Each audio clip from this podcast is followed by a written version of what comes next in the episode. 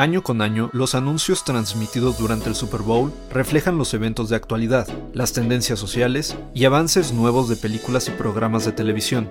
Este año, el evento sufrió el impacto de la pandemia y la ausencia de marcas como Pepsi, Coca-Cola o Budweiser fuera del tazón por primera vez en 37 años. Y es que, a un costo de 5 millones cada uno, ¿quién se arriesgaría a anunciarse este año? Institute. Masterpiece Your Life. All right. And we're back. 2020, man, that was a great year. Not.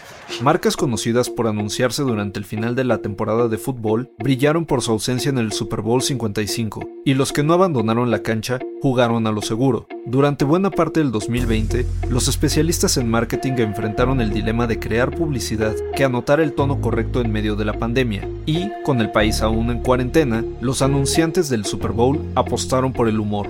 Un artículo publicado por el New York Post anticipaba que las marcas se andarían con cuidado, dado el clima político tan dividido, y una reciente encuesta encontró que el 69% del público esperaba que incluyeran temas relacionados con la pandemia y con la justicia social, pero el 66% indicó que el humor sería más atractivo.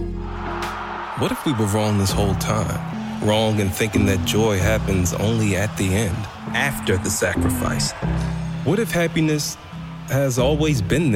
Budweiser dijo en un comunicado que optó por donar su presupuesto a la salud, educación y economía, rubros afectados por la pandemia de COVID-19. A pesar de todo, los medios coinciden en que la mayor diferencia en la publicidad al terminar la pandemia habrá de girar en torno a nuevos formatos y cambios en la industria. Llegará el día en que la emergencia haya quedado atrás, pero los medios digitales llegaron para quedarse.